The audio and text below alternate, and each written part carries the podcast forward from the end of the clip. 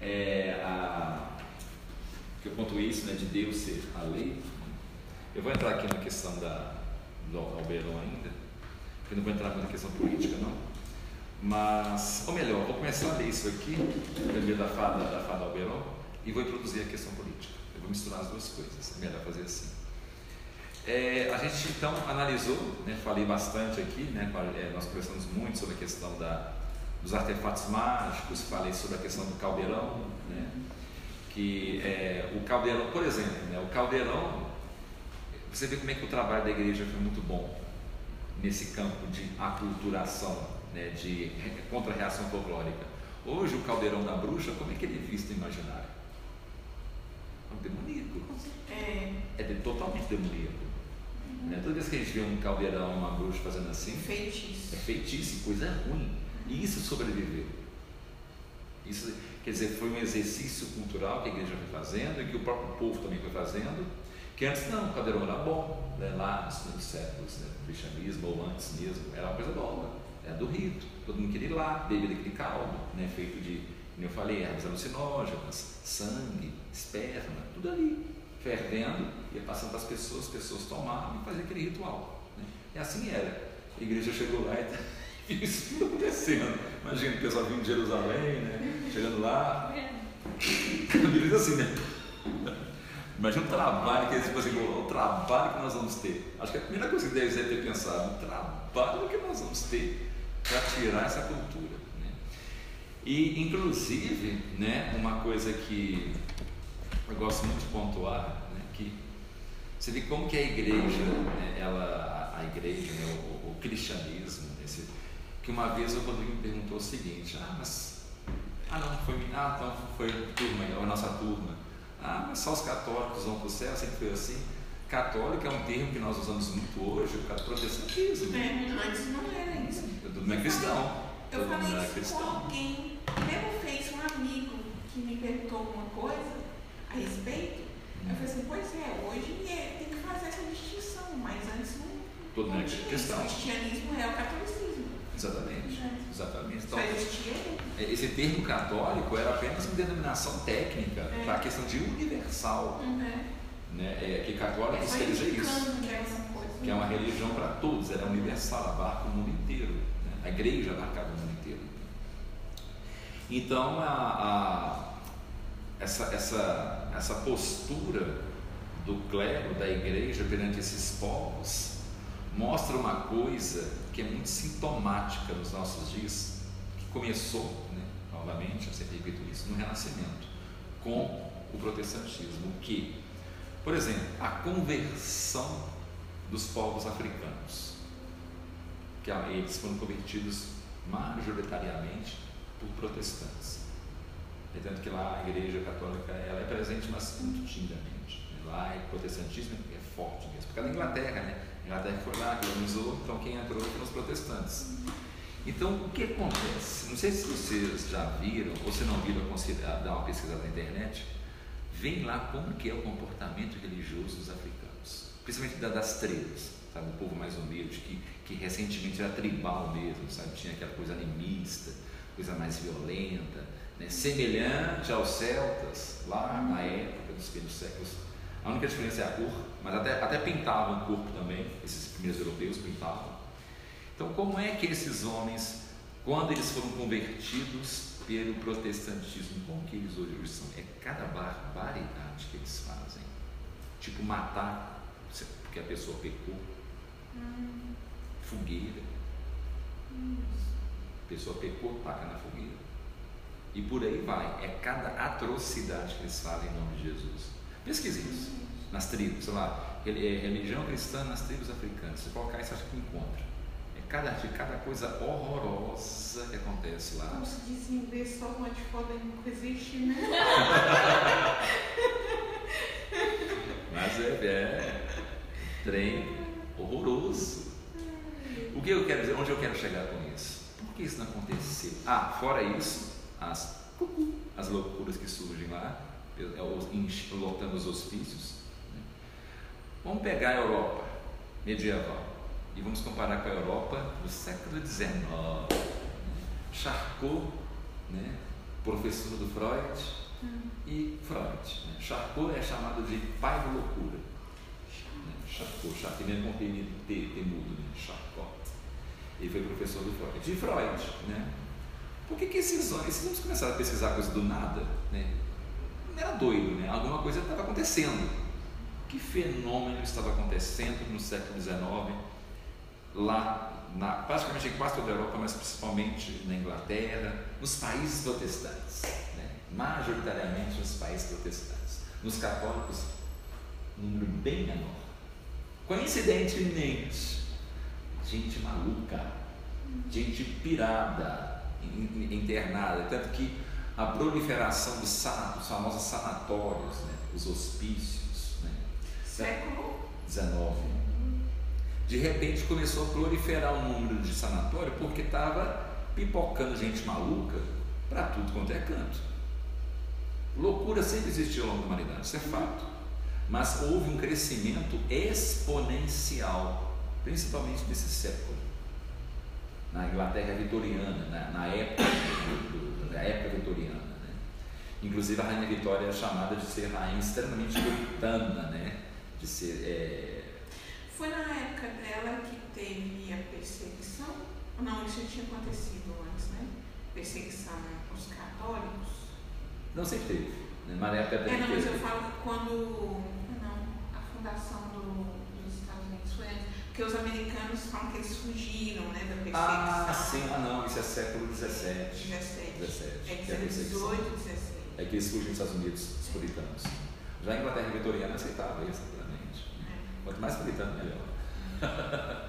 então isso gerou o quê? Né? Então assim, é um século onde nós temos né, meninos, por exemplo, que são pegos se masturbando e que a mãe pega o menino e dá um castigo gigantesco e humilha o menino publicamente.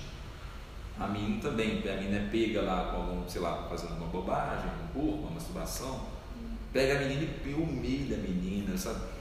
É, é esse comportamento protestante que começou lá com Calvino, que é eu tive a autoridade do padre, de ser uma pessoa que é responsável por escutar os pecados, né?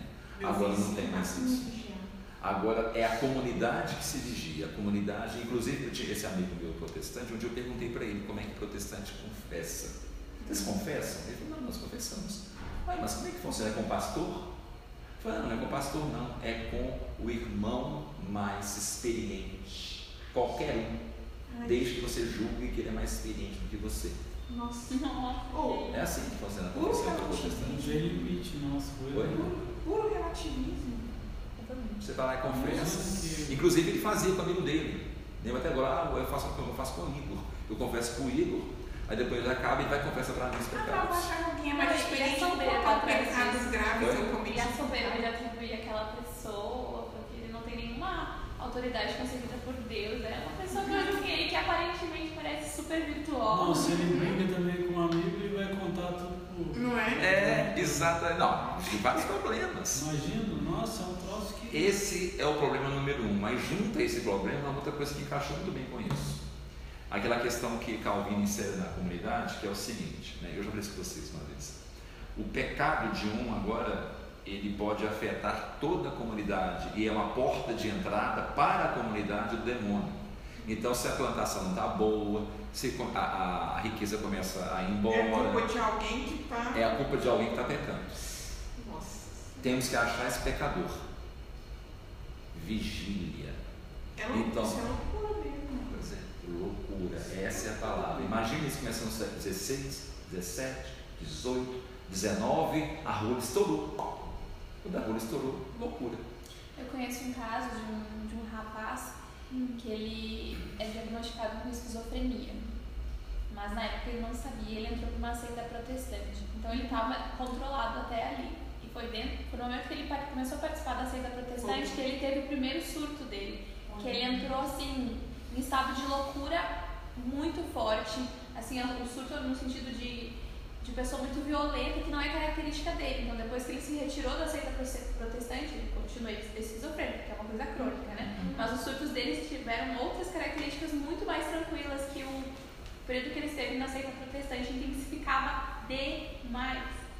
Ficava assim, muito doido. É aí que está a diferença. das mais importantes para mim, assim, não a mais, mas das mais importantes entre catolicismo e. Algum padre, por acaso, levanta furioso da cadeira quando alguém fala pecado com ele e humilha a pessoa, arrasta a pessoa até lá, ele fez isso. E ele foi responsável pela entrada do demônio aqui nessa igreja, por isso que está acontecendo isso e aquilo, aquilo com você, minha senhora. No máximo, Você perdeu o seu filho por causa dele. No máximo, o Padre Pio falando assim, não, você não volta aqui que eu sei que você não, não se arrependeu. Mas falou com É, fiel, mas ninguém né? sabe por Mas quê. ninguém sabe, o- ninguém Ninguém sabe sabe o que, que é. o que, que é. Entendeu? O que que é? Quer dizer, nós temos aí controle social, paranoico, paranoia Ah, não, e você passa a não ter medo do julgamento de Deus, mas do, Do de outro quem lado. do seu lado. Exatamente. Agora imagina quatro séculos disso. Não, Que, pois é, a rolha estourou, estourou do 19. Daí nós temos, por isso que eu falo, gente, eu sempre pergunto isso até para os alunos, às vezes, ensino médio. Por que, que temos mil anos de igreja na Idade Média e não acontecia isso? Por que ninguém estava pirado? Loucura normal, como isso acontecia. Mas você não vê nenhum texto falando de um surto de loucura em nenhum lugar na Europa. Durante mil anos. Ué, curioso. O protestantismo em quatro séculos já gerou nações e nações, gente pirada, de abastecer os sanatórios, de ficar lotado. E a cerejinha do bolo. Se você, é por isso que Charcot e Freud fez a pesquisa dele baseada no sexo. Quando vai conversar com essas pessoas malucas, qual que era o grande tema da conversa delas? Sexo e religião. Eu trabalhei já no hospício. Trabalhei no Nova Veloso, é, é, da- pela MGS. né? Ah. Trabalhei lá no, no Galba e eu às vezes perambulava pelas alas masculinas e pelas alas femini- ala feminina, né? são separadas. É, tem os doidinhos normal, né, que são agressivos, e tem os agressivos que ficam mais isolados. Aí, com os que são, são assim, dá para conversar, eu conversava de vez em quando com eles, tanto com as moças quanto com os caras. Né? Cunho de conversa do- dos homens, a maioria do cunho de conversa dos homens. Dinheiro e mãe. Às vezes, sexualidade. Das mulheres, majoritariamente, sexo e religião. A maioria dos pacientes de Charcot de Freud eram mulheres. Eram mulheres. Você vê nas fotos de Charcot, ele com moças assim, debruçadas no braço, ele segurando, que tinha hipnotizado, fazer hipnose. A maioria dos pacientes desse, desses sanatórios eram mulheres. Por isso que Freud calcou toda a, a- a pesquisa dele na sexualidade. Não era algo que aquilo da cabeça, era o que ele via. É, não, e mesmo assim é bem, ah, pende bem só para um lado, né? Porque se ele analisou só mulheres, a maioria era mulher. É porque a maioria dos loucos eram mulheres. Pois é. Histeria, por exemplo, vem de hister. Hister quer dizer útero. Hum, A histeria é uma doença que era exclusivamente de mulher. Quando você falou que é, ocorria mais entre os, o, entre os protestantes no catolicismo, Os países católicos eram bem menos, bem menos. É, mas eu, eu fico imaginando se no caso católico tem alguma coisa mais a ver com a linha RCC da histeria, sabe? Da linha que- como é que é? É RCC, é renovação carismática. Ah, é, Da- exatamente. Por causa do estado histérico. Por isso que eu falei que é menos, não falei que era zero. É. Porque os católicos, devido ao, ao contágio cultural, também se tornaram puritanos. Eu imaginei É, RCC. e- Mas aí é- você É, puritanos. tipo, parece muito visualmente. Não puritano, é, não, é, Puri- Deixa eu não chamar de calvinista, chamar de calvinista. Né? Puritano São- seria demais, assim, pelas pessoas Mas traços calvinistas, traços protestantes, o protestantismo como um todo. Né? Exatamente. Você pode ver que tem muito católico, por exemplo, que também pira, mas é menos que protestante. Mas tem. Que é aquilo que o professor Guedes vive usando, e eu concordo com o professor, tem muito católico que é calvinista. Muito, muito. Às vezes, eu não me eximo, não, às vezes até eu, entendeu? Assim, eu tenho, é, é, porque é a cultura. A gente pegou a cultura católica protestante, não a cultura católica medieval pura. Essa, infelizmente, É impregnado. impregnado. A gente tenta resgatar. Tenta resgatar. E engraçado que quanto mais a gente resgatar, mais a gente vive com leveza. Depois que eu passei a entender o que é o catolicismo mesmo medieval, eu passei a ser mais leve. Hoje é o que a gente mais tem que praticar é, nesse sentido aí. É, é o não julgar, né? É o não Realmente. julgar. É, é ir na missa, orar para o altar. Eu- Esse faz isso comigo, por exemplo. É, é Que, que, é, que eu, eu tenho a tendência a fazer um julgamento, não julgamento se ah, lá, lá, o cara lá tá com- mas é, é aquele julgamento de ah, o puritano. Tá vendo? Eu acabo sendo puritano às avessas. Então o que, que eu faço? Na hora que eu percebo que eu vou fazer isso, eu vou do lado, olho para frente, eu me xingo, eu me, eu me Mas é, policio. mas é assim, Eu me policio, olho para frente. é, que o outro é, tem um pecado maior que o seu, que É, que é menos, mais puritano que você. É. Eu tô, tô igualzinho. Eu me incluo também. É. Porque nós, nós nascemos nessa cultura. Nascemos nisso. É tanto que nesses países católicos europeus, no século XIX, Espanha, Portugal, tinham sanatórios também, mas o número de gente maluca era bem menor. Mas tinha, por causa do contágio cultural, que chegou até lá. Por isso que chama Europa é, vitoriana, porque ah, o poder da, da, da cultura vitoriana, da rainha Vitória, espalhou por toda a Europa. Né? Essas neuroses, essas maluquices. Então, na verdade, eu concordo em a gente é, é, rir, debochar do Freud, não concordar com Freud, mas Freud estava apenas vendo uma realidade, ele não tirou o coelho da cartola. Ele via sanatórios lotados de mulheres malucas falando sobre sexo, pegando objeto, enfiando nos orifícios, porque ficava louca. Sabe, a famosa rolha, pá, estoura. Quando estoura, porque eu já observei isso lá no Galba Veloso. Por exemplo, essas mulheres que eram estavam malucas, quando eu conversava com as enfermeiras, falava, ah, não, era uma extremamente religiosa, é, toda regrada, falava que era pecado. Quando você vai ver lá, andando pelada, tem que controlar. Uma vez uma delas, ah, teve um caso assim, uma delas eles conseguiu escapar e encontrou outro maluquinho, um homem, aí no meio do gramado, na frente do galo, começar a fazer. Teve que vir enfermeiro separar com seus dois cachorros atracados. Parecia dois cachorros. Os irmãos chegando, empurrando assim, e eles queriam continuar fazendo. É, a perda do pudor é uma característica do surto, né? É, exatamente. Algumas características para analisar. Ou a troca, por exemplo, homens que começam a adquirir a- características femininas, querer existir Uhum. como mulher, então são características de surto psicótico. Exatamente, a pessoa, né? E o que, que faz essa bolha estourar? Né? Isso, sabe? excesso de pressão. A mudança de uma pessoa, a mudança de um povo, não é na base da porretada. A igreja percebeu isso, gente, lá nos primeiros séculos. O espírito humano, eu estou falando isso, ele é indomável, não é só por teimosia, não. Ele é indomável até no sentido de se você tentar, tentar fazer a força, você consegue fazer até, se você for muito forte. Você vai conseguir. Mas ele vai explodir, igual uma bomba mesmo. Por isso que a igreja nunca converteu a força. Assim. Ela entendia isso, ela sabia. Ela sabia que, é, sabe, é, é, é aquela coisa básica, gente. Nós temos o Gênesis. Deus não conseguiu, não é que não conseguiu, né? Ele deixou livre o homem e a mulher. Essa questão do livre-arbítrio é muito importante. Se Deus respeitar, quem somos nós para desrespeitar o livre-arbítrio? É o que o protestantismo vem fazendo. Na que ele chega numa cultura dessa, africana, por exemplo, que é está acontecendo lá, está pirando. Como é que é o catolicismo ele converte? Ele chega sem esse papo de só a escritura e chega aberto. É, é mais ou menos assim, se tem que fazer um desenho, né? vamos usar isso aqui, né? Isso aqui, por exemplo, faz conta que isso aqui é uma cruz. né? Isso aqui é uma cruz. Uma cruz, nós temos o que aqui? Um significado. A maioria de nós olha para a cruz e entende o que, que é, mesmo sendo apenas um formato de uma cruz. Mas que é só um formato. Não tem Cristo, não tem nada lá, só um desenho de uma cruz, né? quadradinho, bonitinho. Você olha, quem nunca às vezes está andando na rua, viu alguma coisa assim, lembrando uma cruz e não lembrou? Né? Uma sombra até. Ele sempre lembra, né? Ah, uma cruz de Cristo. né? Isso é o significado. Lembra que eu falei de significado significante? Dentro dessa água é o significante. Significante é algo que cada cultura tem no seu. Existem significantes que são universais. E são universais, estão todas as culturas. É, por exemplo, o mito da queda, queda do homem, a questão do herói.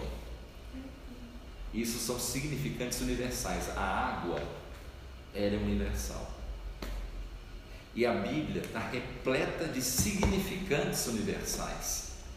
mas com um significado também condizente com o significante. O que acontece? Tem algumas culturas que, por exemplo, o, o significante do Éden, vamos falar do Éden. Quando a gente fala de Éden, qual que é o significante que a gente tem? Queda do homem, Adão e Eva, paraíso, mundo perdido, mundo perfeito. Né? Várias coisas assim, quer dizer, várias imagens, a gente pode fazer uma lista gigantesca, um brainstorm. Né? A casca é a narrativa que está lá. Essa é a casca, é o significado. O significado é o que você lê. Você abre o Gênesis, está tá lá. Vem a todo capítulo Gênesis, aquilo é a casca, é a forma. O significante é aquilo que você entende, que você absorve. É o que vem da sua cultura. Da sua cultura. Exatamente, da sua cultura. E você pega exatamente como está. Significado e significante estão em perfeita sintonia na Bíblia. Agora pega o significante que era do homem, um mundo perfeito, associado ao Éden. Várias culturas ao redor do mundo, várias, variadas. Daqui a pouco eu volto à questão da conversão. Deixa anotado aí, tá? Me lembro para voltar. Várias culturas ao redor do mundo inteiro, não tem uma única cultura que não tem o mito da queda do homem e um mundo perfeito que foi perdido. Vários, posso citar nomes: Shangri-La, Eldorado, Eldorado é, os japoneses têm, é, esqueci o nome, os, os índios também têm, os, como é que é? Os Yanomamis, Yanomamis não, esqueci na tribo, eles têm a questão do mundo lá espiritual que é perdido, várias culturas sempre têm o papinho da história de um mundo perdido, a Idade Média, nossa Idade Média é muito 1900, o Ninguém das Fadas, é, a Viagem de São Brandão, quem já viu a Viagem de São Brandão? procurem, viagem, viagem de São Brandão, isso é medieval. E é realmente um santo, ele existiu. Viagem de São Brandão. Ele chega a, esse, esse mundo perfeito. Então nós temos o tempo inteiro essas narrativas de um mundo perfeito, um mundo que foi perdido. Os gregos é chamado de era de ouro. É isso, os gregos chamavam de era de ouro. A era de ouro foi perdida. Né? É, inclusive, o, é o Virgílio, acho que é o Virgílio, ele faz uma previsão no livro dele que o pessoal fala que aquilo ali foi graça divina. Que ele fala que a era de ouro só iria voltar através de uma virgem. Hum. Já fala, já a ética para não é. Aí ele fala que aquilo ali foi graça de Deus. Ele fala que a, a era de ouro só irá voltar é, a partir de uma virgem e o que ela irá gerar. Olha assim, olha assim. Olha assim, é, é edificação. É. E nem, nem tinha nascido Cristo na época dele.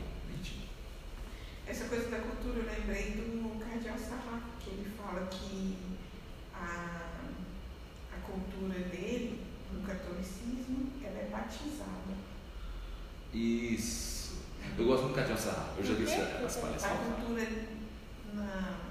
para ele, a, a, a, cultura africana ou da região lá que ele veio, que África tem um monte de coisa, da região que ele veio, para ele, é, não é que a, a igreja não não, ela não modifica muitas coisas da cultura. Ela mantém muita coisa. Ela mantém muita coisa. Ela, é, a cultura dele é batizada dentro do catolicismo. É, é como se ela é, simplesmente fosse arrumada, porque a cultura é você arrumar.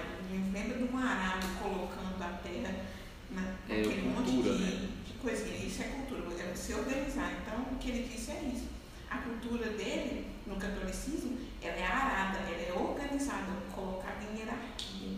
É, as coisas não são destruídas, o protestantismo é. chega e destrói. É, o catolicismo não destrói. É, é, o, o, ele, o protestantismo é muito semelhante em vários pontos ao islamismo. A diferença é que o islamismo é violento fisicamente. O protestantismo é a violência que eu expliquei, é a violência moral, é aquela lá que começou com Calvino, é a vigília, a, a, a, a questão paranoica que a gente explicou aqui de começo, sobre como é que funciona, né? todo mundo se vigiando. Todo é, mundo se vigiando. É, uma coisa é, é sim, é, ai meu Deus, não posso É que você não tem mais é. para confessar, é, okay, para guardar o aqui, seu, o seu é. segredo, é a comunidade que passa. É porque a confissão dos protestantes funciona assim, eu posso me confessar com você. Uhum. Eu posso me confessar. Assim, se nós fossemos protestantes, falar assim, Aqui, Melissa, eu queria confessar os meus pecados com você. Pode ser? Ok. Aí eu confesso com você meus pecados, você me absolve, aí depois você me confessa os seus, eu te absolvo. Pega isso e junta com o fato de que através do pecado de uma pessoa, o demônio pode entrar na comunidade e avacalhar a colheita, matar a criança, tudo começa a dar errado, por causa da culpa de uma pessoa. Então, se acontece uma coisa errada na comunidade, é um pecador, nós temos que encontrar. Quem que é o pecador? Vamos encontrá-lo. Imagina viver assim. Não, mas assim, mais ou menos a gente. Não é, não é isso, assim, dessa forma.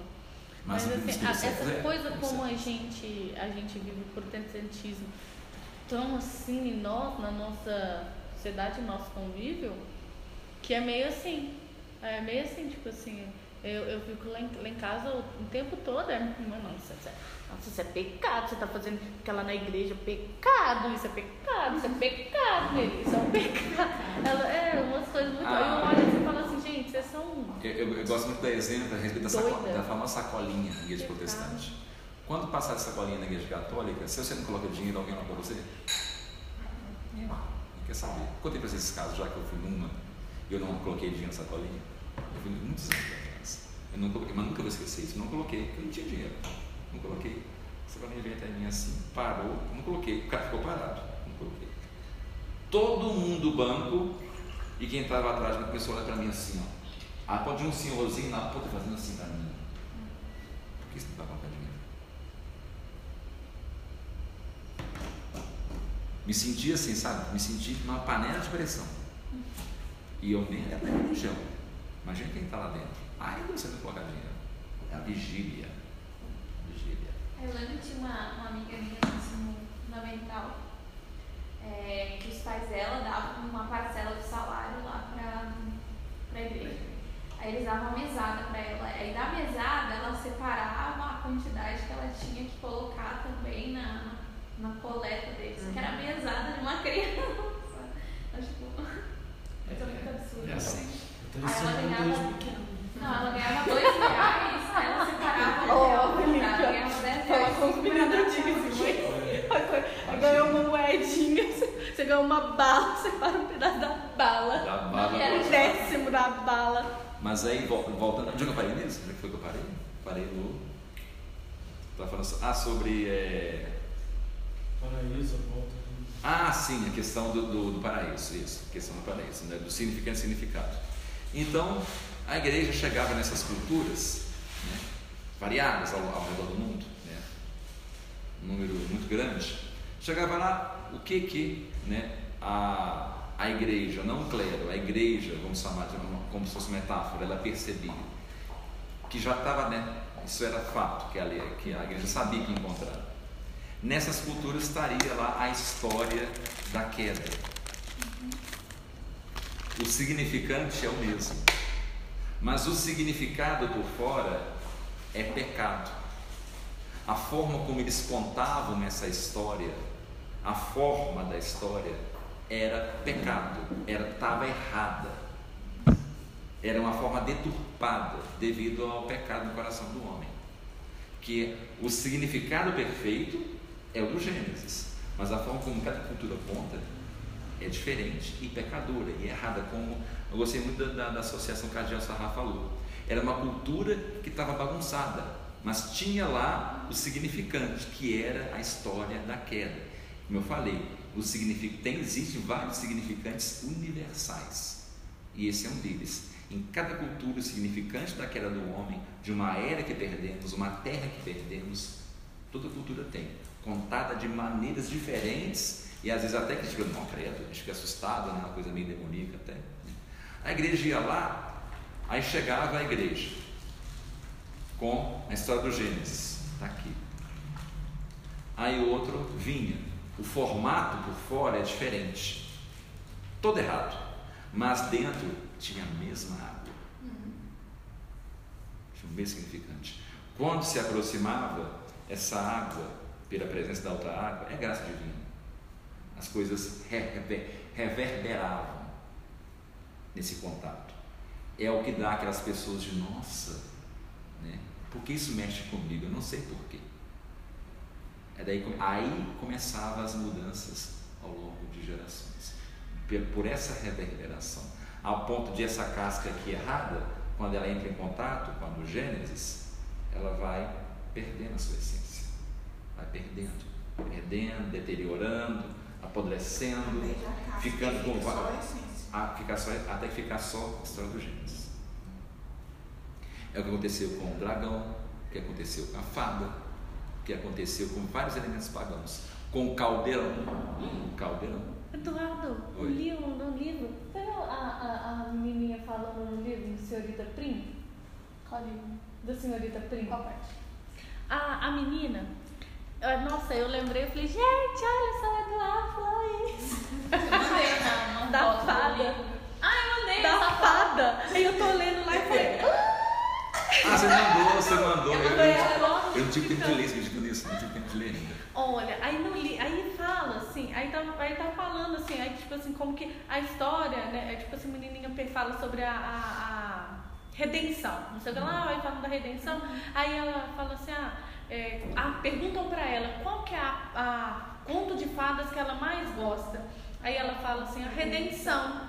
Aí a menina, né, a senhora, né, a menina assim, não, como assim a redenção? Isso não é um conto de fadas.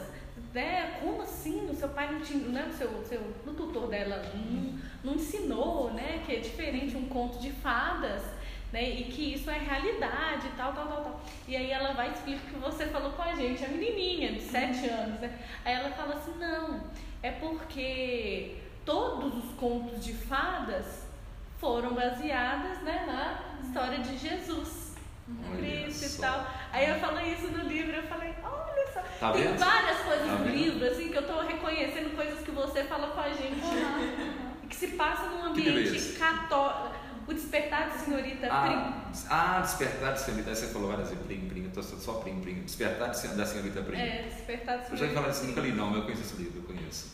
Mas assim, muito interessante. Tem várias coisinhas assim que você falou que aí eu tô pegando assim no livro. Não, e Tá eu vendo? acho que o jeito que é Curioso, escrito é fácil, assim, né? É muito claro. Uma escrita A muito escrita é simples, clara. muito assim, gostosa de ler, sabe? Isso é catolicismo.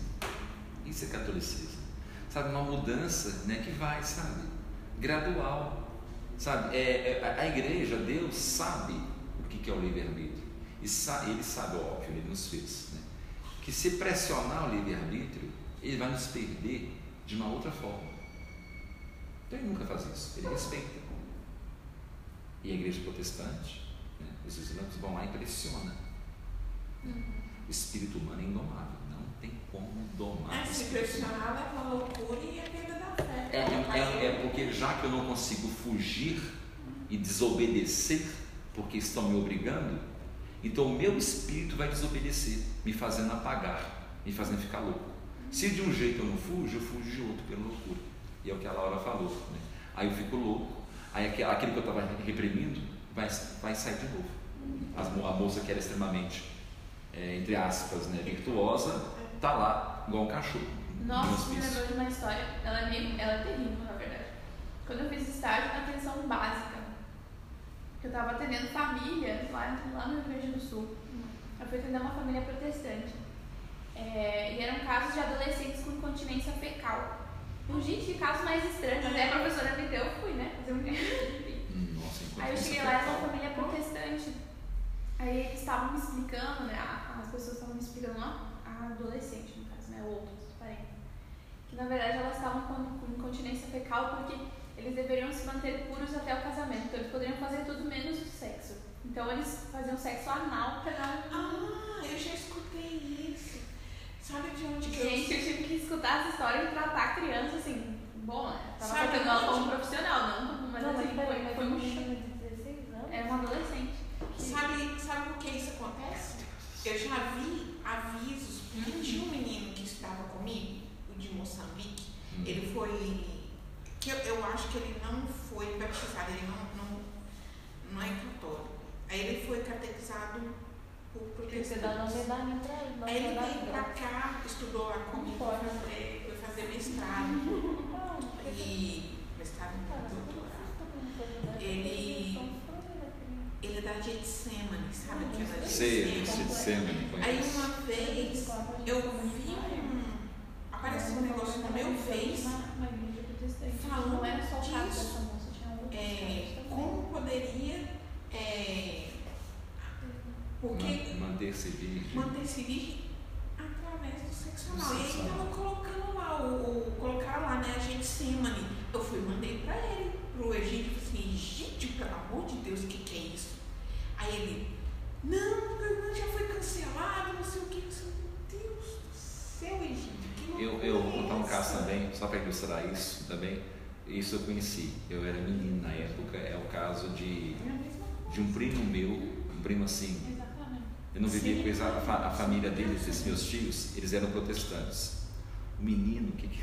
Nossa, o menino, esse meu primo, ele não limpava direito depois que no banheiro. Evacuava lá, não passava papel higiênico direito. Ele ficava fedendo a fezes. Aí eu lembro que na época eu pegava as conversas, era muito esperto, eu pegava as conversas. Qual que era o motivo? Que, a, é que assim, a família tão assim, sabe, regrada no sentido do, do sexo, vamos dizer, né? que ele tocar nele mesmo, seja na genitália ou no ânus, para ele era Eu um tabu. era. Então ele ficava com medo de tocar. Porque a mãe batia, minha mãe batia nele quando, quando não pegava ele. alguma coisa aí não É. certo. Oi? Na hora do banho. não se toca também, é pior ainda. Não, ele fedia, eu lembro, eu lembro, eu lembro que ele fedia mesmo, ele fedia. Ele não limpava a genitália dele, não limpava o, o ânus, nada, nada. Ele, ele limpava com medo, morria porque a mãe batia nele quando pegava ele tocando o pênis. Que criança, menino, tem uma certa idade, tá, por volta de 5 anos, tem mania de enfiar as duas mãozinhas. Quem nunca pegou né, menininho com as duas mãos, não está se masturbando. É a fase de descoberta do, como é que chama? Que descoberta o controle do esfíncter. Né? Esse, essa descoberta do controle do esfíncter é, dá um, um, um baratinho, um barato. né? Aí você fica, fica, dá coceira, pega. É muito comum você ver meninos e meninas fuçando aquele lugar. Né? Fica fuçando. Mas bate o menino. Eu lembro, eu lembro disso, minha tia espancando o Luciano, Luciano, porque ele ficava pegando no, no piu-piuzinho dele. Eu lembro que eu tinha mais ou menos a mesma idade dele, eu lembro dela batendo, batendo, batendo, batendo. Porque ela estava simplesmente mexendo. Não estava se masturbando. Menino, como é que ninguém vai se masturbar, gente? Pelo amor de Deus. Não tem nem ereção ainda. Aí me cresceu o pirata. Não se limpava. É isso. É. Não, e outra não coisa, fica é, totalmente afeminado também. Ele leva, leva É, ao ele era lugar mesmo. de ter Ele aquele era. medo de, de. Porque se ele é assim com ele mesmo, como é que ele vai chegar? Como é que ele vai. Ele, ele, se ele, ele se tornou um homem hoje, eu não conheço, eu, eu cortei relação com ele, ele se tornou um homem extremamente violento. Ele cresceu, Hoje, é, ele, ele tanto que ele fazia karatê, ele era chamado de sanguinário na academia dele. Ele era muito violento. Eu deixei de conversar com ele porque ele bateu na mãe dele um dia. Como- Foi o que você falou uma vez, Sim. que com a entrada do com o surgimento do protestantismo, aumentou a agressão nas mulheres. Lembra que eu falei isso? É. Lembra que eu falei isso? Gente, protestantismo é errado, fica da cabeça aos pés, esse que é o fato. Então, é, a igreja, ela, sabe, durante mil anos, ela não gerou gente perturbada. As loucuras que aconteciam, porque, como eu sempre falei, loucura sempre teve ao longo dessa humanidade, é um dos efeitos do pecado. Então, nascer gente maluca era comum. E na área da saúde, o que a gente chama tipo, é, é prevalência, né? Na parte da, de, de medicina, enfermagem, é uma prevalência, é uma taxa que você sempre tem uma porcentagem da população Que sempre que vai sempre vai ter isso. Agora, a loucura 19 era loucura gerada de fator social. É. fator comunitário, de como funcionam as coisas. É isso. Em quatro séculos, a igreja, em mil anos, não fez. Sabe, é um tempo que eu fico invocado, que eu jogo isso na cara deles, eles ficam, é, não é bem assim. Como não é bem assim? São dados.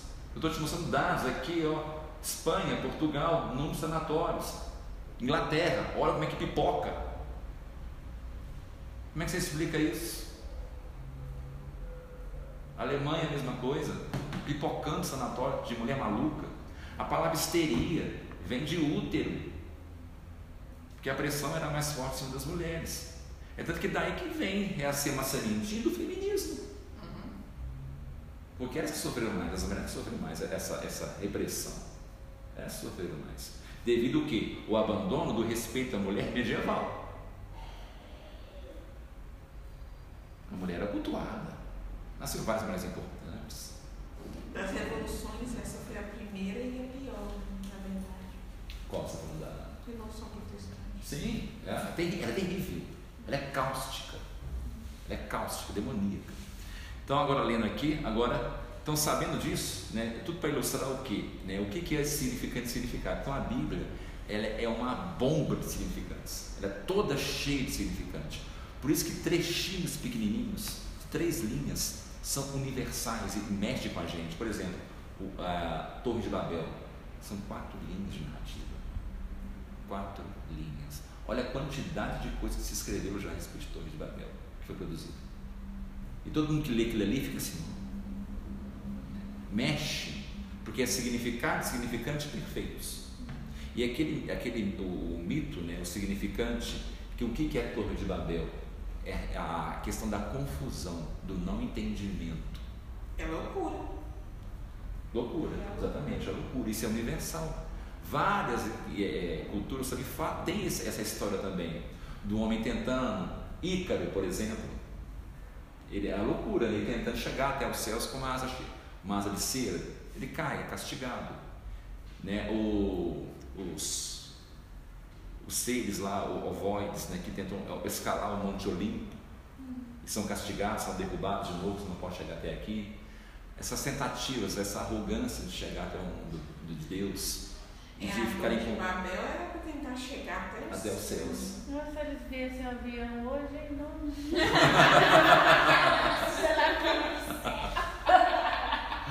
Ai, ai, ai. Mas essa- isso é universal. Então várias culturas também têm a história semelhante. Então a, a- então a igreja sabia disso, então a igreja deixava fazer o que o cardeal Sarra falou. É o contato. Vamos entrar em contato, vamos entender e consertar isso, é. ajeitar. O catolicismo que faz essa, que- essa, toda essa bagunça a se organizar e atingir todos, todos no mundo, é- que é universal. É universal, é Ele universal. conserta no sentido universal. O melhor exemplo para mim, mais recente, é o confucionismo. Quando a igreja chegou lá, ela pensou em proibir, porque achou que era adoração que eles tinham a Confúcio. Depois, um bispo lá percebeu que não era adoração, que eles tinham é uma reverência de respeito a um filósofo. Então, quando eles dobravam a coluna assim, porque todo esse dobra como um pro É. comentário. Então, eles estavam não adorando Confúcio, era só um respeito. É, na rua Aí- aí- conhecida. Exatamente. A igreja deixou de proibir. Tanto que até os padres lá, os poucos que ainda tem, né, que tinha naquela época, eles passaram a fazer reverência ao Confúcio. Ah, é, eu falei em China, né? Quando alguém chegar perto de vocês, jogar na cara de vocês que o budismo é melhor que o cristianismo, vou contar a historinha para vocês, brevemente, para voltar aqui no texto.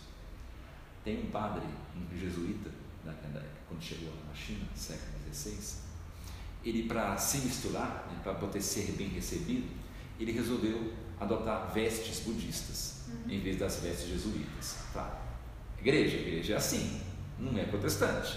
Ah, vou colocar, é só roupa, não tem problema nenhum, né? Eu vou colocar um crucifixo aqui, né, falando que eu sou padre, é um crucifixo, a estola, tudo, mas a roupa no estilo budista. As pessoas começam a evitar ele, principalmente as crianças. Ele achou aquilo estranho. Mas que diabos? Estou tentando misturar, piorou. Aí procurou saber. Aí um chinês lá falou para ele, não, porque os monges budistas são famosos por eh, pederastia, por pedofilia, por tudo quanto é abuso sexual. Esse aqui é o budismo, que o pessoal fica, não, que o budismo é perfeito. Gandhi é conhecido por isso, não é?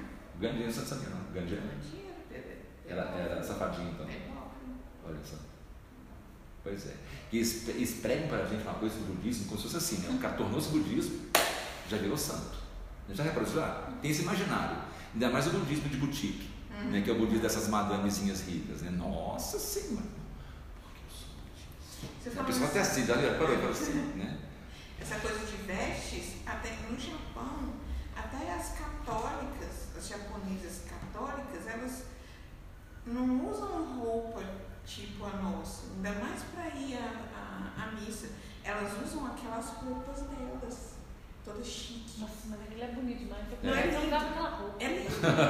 De Ele é bonito com, a, com uma virinha, assim, aqueles vestidos mais lindos, com Sim. aquela coisinha atrás, né? Acho maravilhoso. Elas, vão, elas assistem à missa Olha que assim.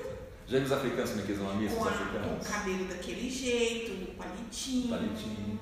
Assistem isso daquele jeito. Só Todo mundo Geisha, tipo geisha.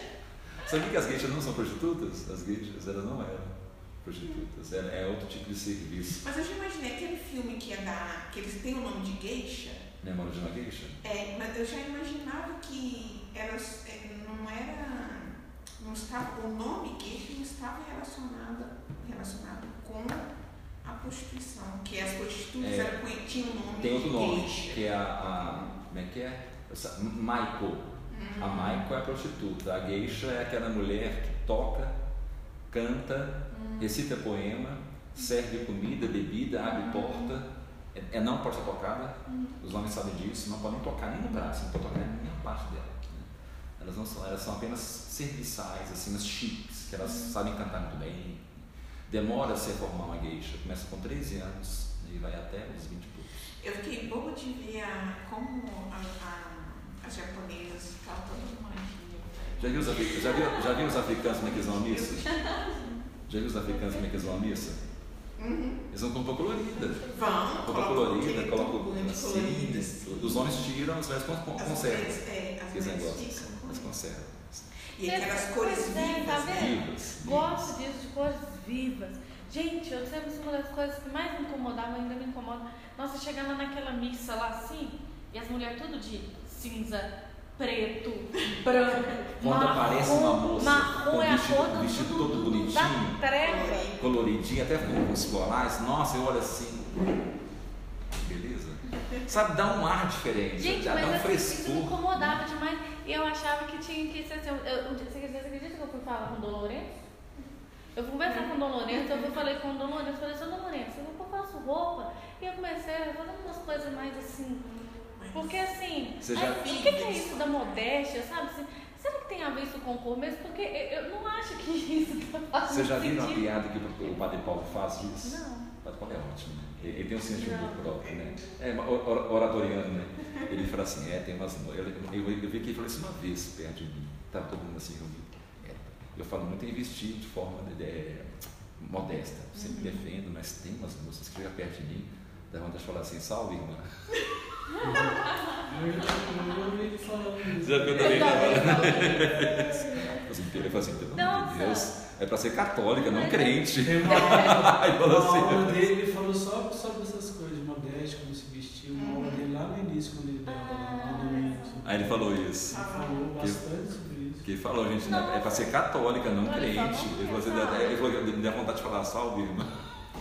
Ah, mas é porque tem, é verdade, assim, Ai, e eu já tive conversas com moças de falarem assim, que tipo assim, que não acham que é, é moças assim, né, mas, que dizem mais entendidas de modéstia, de que tipo assim, que não é apropriado, tipo assim, ficar de estampas e tal, coisas muito coloridas, assim, pra Mas mim. uns floraizinhos que é bonitinho. Aí eu fui conversar com a. Não, mas aí eu fui conversar com o Dom Lourenço.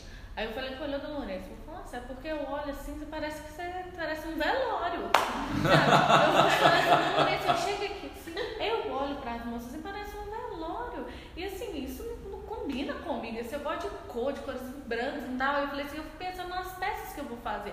Mas eu não quero causar uma. Longe, não quero ser uma revolucionária. Não quero fazer uma revolução. Eu quero fazer roupa colorida. Só, só, só para ali aqui, só finalizar isso com, com uma vez eu estava na padaria, lá perto da igreja, que já vim para lá tomar café, Ah, a, sim. a Roma. Estou sentado lá, né? Tava, tava eu e ela lá, né, eu sentado assim, pá. Como um homem senta, né? Assim, Com a perna bem aberta. né? Aí chegou. É só, falar, é, é só a gente não dizer nomes, né? Que não tá pecando, né? Então, beleza. chegou um grupo da igreja ali, chegou. Aí chega, senta um grupo de homens aqui, tinha umas moças servindo lá, eles sentaram primeiro, deixaram servir. As caras sentaram. Parecia um boneco de chumbo. Parecia que enfiou um cabo de vassoura na boca e até assim. Aí ele olhou pra mim, salve Maria, eu. Salve. Fiquei com medo, né? Eu, eu, eu cacei uma roda de fuga. Eu vi assim, tem uma janela aberta, qualquer coisa eu pulo. Que ele olhou com o olho meio assim, tatelado, sabe? Salve Maria. Fez assim, com a mãozinha assim, quase que robótica. É, quase assim. Quase que fez isso. E o meu Deus. Aí ela, aí ela olhou pra mim e fez assim. Eu, Aí vão deixar de olhar, né? Que acabando de ir na missa, né? Acabei de comungar. Assim, aí eu meio que virei assim. Porque na que sentou aquilo ali, eu falei, meu Deus do céu, ah não, tá me forçando a debochar. Essa, a menina que morava na casa que eu, eu tava lá era cigana. Ó, você tem que ver as roupas das, das meninas. Ela era católica? Eu acho que sim, só que ela não ia na, na igreja que eu ia não, sabe? A gente se via pouco por causa dos horários que não batia, chegava, ela estava saindo e tal. Mas é, os vestidos todos coloridos, todos estampados, amarelão, verdão, assim, sabe? Coisa É, mais- Dolores só falou comigo assim que que aparecer mais que Jesus Cristo do que Santa Missa, né? É, de Cristo, não faz Mas que assim, comentário. Mas Ele falou que não, que pode ter sim, uma estampa, É. Eu que não tem nada que disso. Eu comecei a ouvir falar sobre isso, que tinha uma polêmica, acho que ainda deve ter, sobre o uso da, da cor vermelha. É que, que Ah. não sei, não É, Mas nossa, que a vermelha é tão bonita. Aí- Não, vermelho pra que essas coisas? Agora eu vou entrar no, vou entrar no tema aqui, né, que é sobre. Então, sabendo disso, desses significantes, de como a igreja funciona né, na, na Idade Média, né, falar sobre outro tema. Né, é, eu meio que soltei aqui temas políticos já destilados, né, dessa, questão da postura política. Inclusive, isso que eu falei da Idade Média, do livre-arbítrio, é muito agostiniano. né. Essa introdução da ideia do livre-arbítrio. Tem até um livro do Agostinho que chama Livre-arbítrio. Né?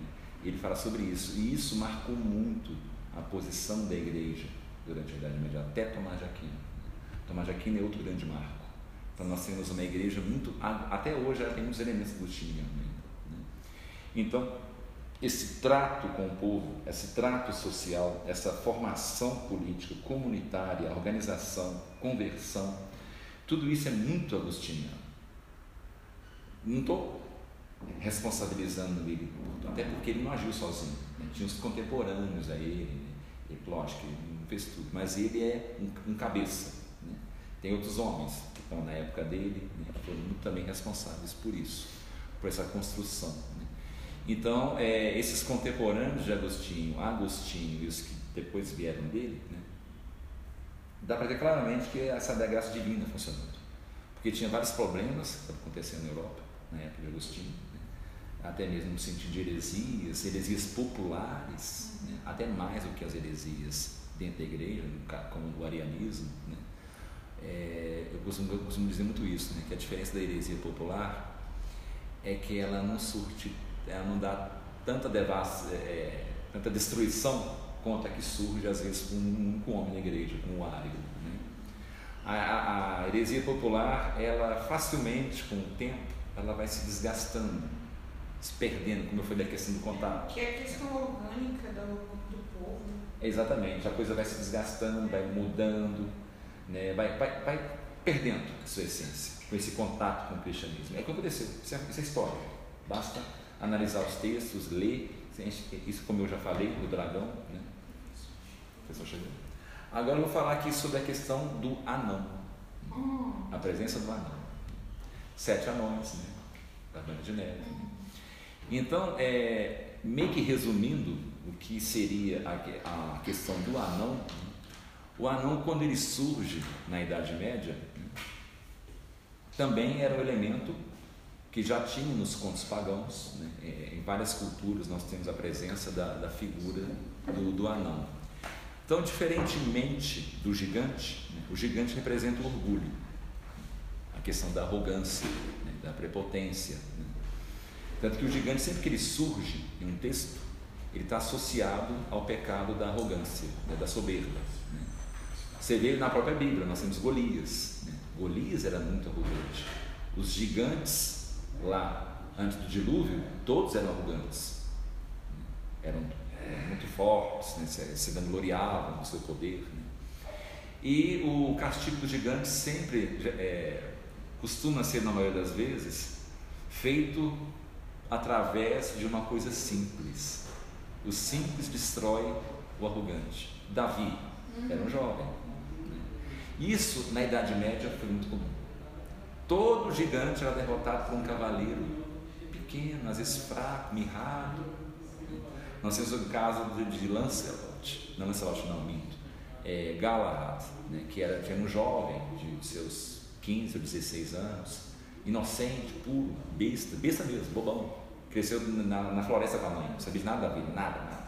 Ele depara com um cavaleiro negro, no meio do caminho. Só ele consegue. Só ele conseguiu matar o cavaleiro negro. Ninguém conseguia enfrentar o cavaleiro. Ele nem sabia o que era cavaleiro. Ele contou que era aquele, aquele cara na frente dele. Aí o cara veio pra cima dele lá e tá acontecendo. Ele foi, pegou uma espada que ele encontrou assim e matou o cavaleiro negro. Aí chegou na costa da criatura, aqui, eu matei esse homem que estava fazendo não sei o que, o pessoal olhou, você matou o cabelo dele? O que tem? Matei. Né? Sempre assim, a, a destruição né? É, de um gigante, é, Tristão também, mata dois gigantes. Tristão era um homem muito bom, muito simples bem menor. Então sempre assim, agora o que, que é o anão? O anão, ele representa algo, é, não é o contrário do gigante no sentido de que vai ser uma coisa boa.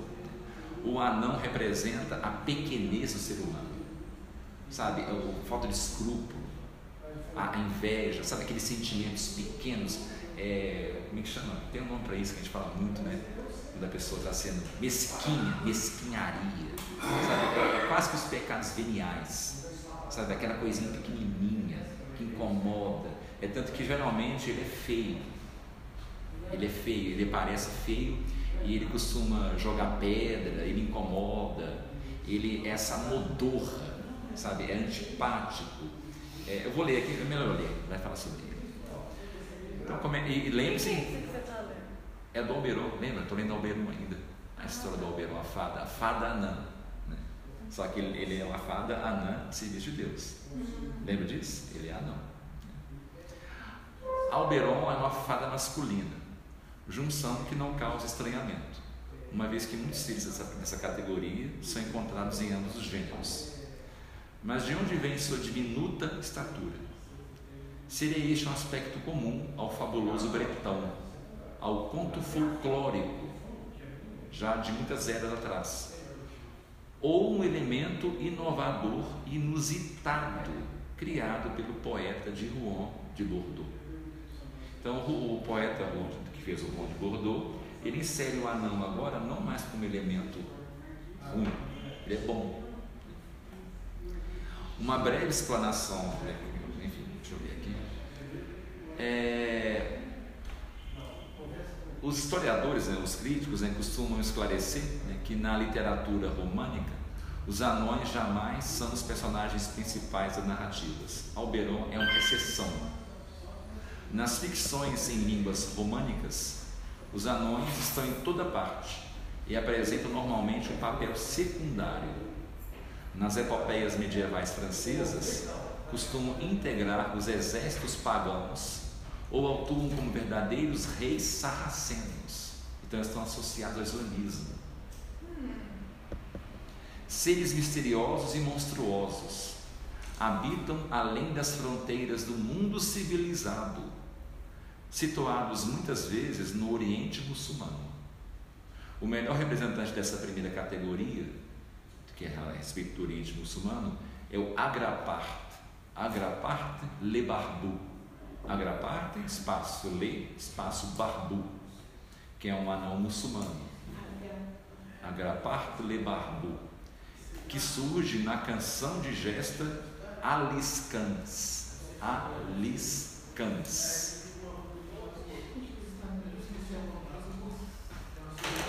provavelmente foi uma obra escrita no século XII e pertence ao ciclo né, de Guilherme de, de Orange. Guilherme de Orange. Agraparte é um rei que comanda um pequeno exército sarraceno. Ele é ágil como símio, corcunda e dotado de uma pele viscosa, além de feio e peludo. Seus olhos são vermelhos como carvão e suas unhas afiadas como as garras. É Rumpelstiltskin. Oi? Sabe aquelas histórias de criança? Ah. Vocês conhecem? Tem um que é o Rumpelstiltskin, que ele é Ah, todo estranho, tem umas unhonas, E ele vem é- fazer uns contratos meio demoníacos. E ele é anãozinho. Ele é anão. Ele é anão. É isso mesmo. Afiadas como as garras de um grifo. Ele parece um crocodilo. É bem feio. Aí vem uma. É, vem uma. fa- Ah, ah, é, não, vou pular isso aqui. Na época francesa, os anões respondem a esse tipo monstruoso e sua descrição é carente de detalhes. Os escritores se contentam em dotar-lhes de uma pele negra como peixe, sinal que remete à sua figuração diabólica e pagã. Não, se uma, se uma pessoa ler isso aí hoje, racismo! Vai ficar todo ofendidinho. Todo ofendidinho. É, na literatura cortesa, é é aqui que eu quero chegar. Por outro lado, os anões parecem com maior frequência, embora tenham, tanto na caracterização quanto na participação que desempenham, um papel ainda pequeno quando comparado a outros seres maravilhosos, como os gigantes. Como na epopeia, seu tamanho médio gira em torno de três pés de altura. Mas aqui não são mais retratados como sarracenos, mas como anticavaleiros. Então o cavaleiro e a virtude, eles são o quê? Os vícios. Descorteses, traidores e desleais. Em muitas narrativas são feios, corcundas, violentos e costumam flagelar cavaleiros com seus terríveis chicotes. É, então, aqui o texto continua e fala que começa a aparecer os anões que são, começam a ser cristianizados. Então, só antecipando nós vamos ler, daqui a pouco tem que ser, senão pessoa não xinga. Só antecipando, o processo de cristianização dos anões, que tá, Juan de Bordeaux está aqui também para mostrar isso. Juan de Bordeaux não é muito bom. Quer dizer, o, o, a fada Alberon, a fada boazinha, exigente quanto ao trato com o cristianismo, mas muito bom? Muito leal, muito sabe, presente, protetor, né? protege. Né? E é, os anões, como eles são seres pequenos, descorteses, é, simbolizam os vícios, eles estão, eram muito associados a tocas, ficavam em cavernas, saindo dos buracos do, da, terra, saíam assim. O que, que vocês lembram essas duas descrições? O processo de cristianização transformando-os em seres bonzinhos, que ajudam. Hoje em dia eles são considerados bons né, nas histórias. de A, se- a, religião. sete anões. Os sete anões. E eles, eles fazem o quê? Eles mineram, saem da terra. Tornaram-se bonzinhos. Então aqui nós temos, né? É, é, é uma coisa que, que eu vou mostrando né, ao longo dessas aulas, como que vários desses elementos pagãos, né, eles vão sendo cristianizados, vão sendo retirados da sua essência, tirados.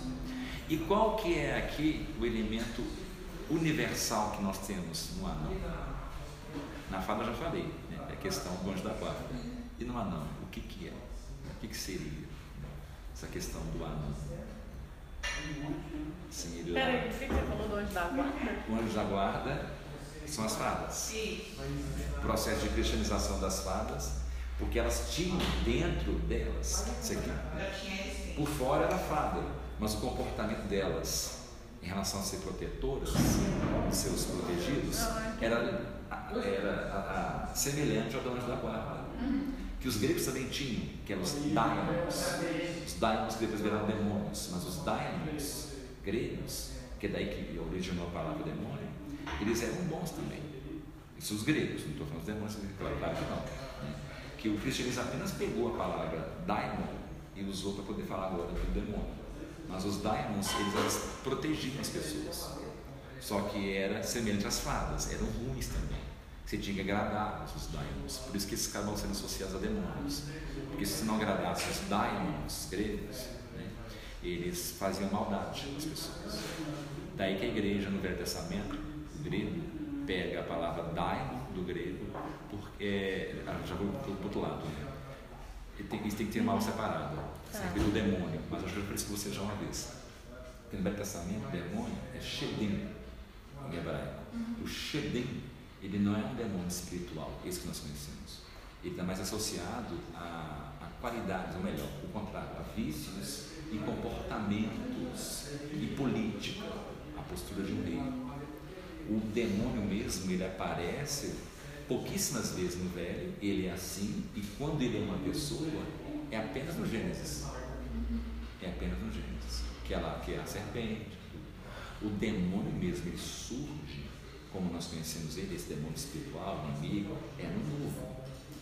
Mas eu até expliquei por que nas aulas, por que ele não aparece no velho.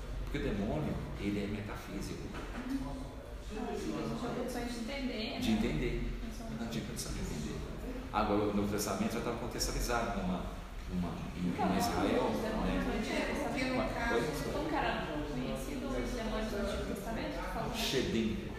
Shedim, né? Shedim é S-H-E-D-I-M. Então, ele Shedim. só passa a ter uma descrição, mas eles passam a ter uma descrição física, talvez, só depois dos santos.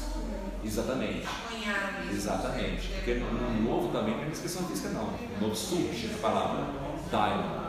E, com a- e, com, e já com a, a- o revestimento metafísico de Aristóteles. Aí ele pode ser explicado.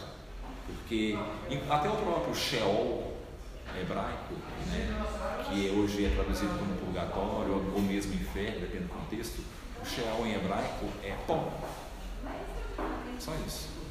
A questão metafísica não era bem compreendida. Eu falei isso uma vez na aula. Os hebreus daquela época, lá de Moisés, eles escutavam o papo lá assim, de que Deus é, não pode representar Deus de uma forma. Por que, que não podia representar Deus de uma forma? Eles não tinham ideia do que era metafísica. Se de repente aquele Deus, que não estava aqui no lugar nenhum, ele ganhasse uma forma, eles iam cultuar a forma. É isso que eles iam fazer. Porque eles não tinham ideia da metafísica. Se eles escutassem Então, aquela. Questão da adoração e a questão das imagens. Exatamente, Deus não pertence aqui. Não, e os protestantes, não, gente, eles não sabem do Velho Testamento, né? Coitado. Exatamente. Se Jesus aparecesse, eu falei uma vez que eu acho que ela vai lembrar, tudo bem, acho que não estava aqui não. Se Jesus aparecesse para os judeus de Moisés e falasse assim, meu reino é deste mundo, Ah, eles não entenderam bolhufas, eles iam entender que é uma, um rei vizinho, que não é o. algum Ah, lugar porque que a a metafísica- conhece. É que não conhece. Porque a Não entender que é metafísica algo- veio. É, então, é, a gente continua, vai ser. Tá, mas aí o anão é o quê? Ah, o anão. Calma, não termina essa aula sem Não fala O anão, ele é a representação dos vícios. Não, mas assim, falou assim, como o Ah, a tá. é o anjo da guarda, o anão. Ah tá, o anão é. ele é semelhante ao anjo da guarda, mas não é o anjo da guarda, é um padrinho. É a ideia do padrinho. O, o- padrinho, aquele que. O padrinho espiritual, o sacerdote. O anão é o sacerdote? É, o anão Mas seria. ele seria não, os vícios? Não, não, não, não, o cristianizado. Ah, o cristianizado. Ai. O cristianizado. É, é, o anão é, representa ba- basicamente o homem. Nós. O gigante não. O, o anão representa nós. Por isso que não tem pecado associado a ele. Ele é o mais representante do homem caído totalmente no pecado. Ele é um homem mesmo, depois, o, Adão caído. Por isso que ele é feio, grotesco. Ele é um homem totalmente pecador. Por isso que o anão, quando ele, ele se converte, ele torna-se uma pessoa boa. O anão é a maior, melhor metáfora que tem, inclusive Tolkien usa isso. Tolkien, em Senhor dos Anéis, fala que os anões são homens imperfeitos. Por isso que eles são tão, é, são tão é, agressivos, os anões de Tolkien. O- os anões é a metáfora do homem caído, mas o homem caído puramente caído. Por isso que a- a- quando a gente vê anão, o anão é o que mais lembra a gente dos seres, desses seres. O gigante é soberbo. Os anões são todos os vícios dos anões. Todos, todos. Inclusive tinha anões que apareciam com pênis de fora. Todos os vícios estão nos. Todos.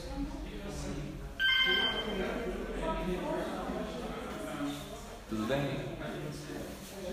É só isso mesmo. Eu só nessa fala ficou doido. Vamos encerrar então, gente. Vou esperar as moças se inscreverem já.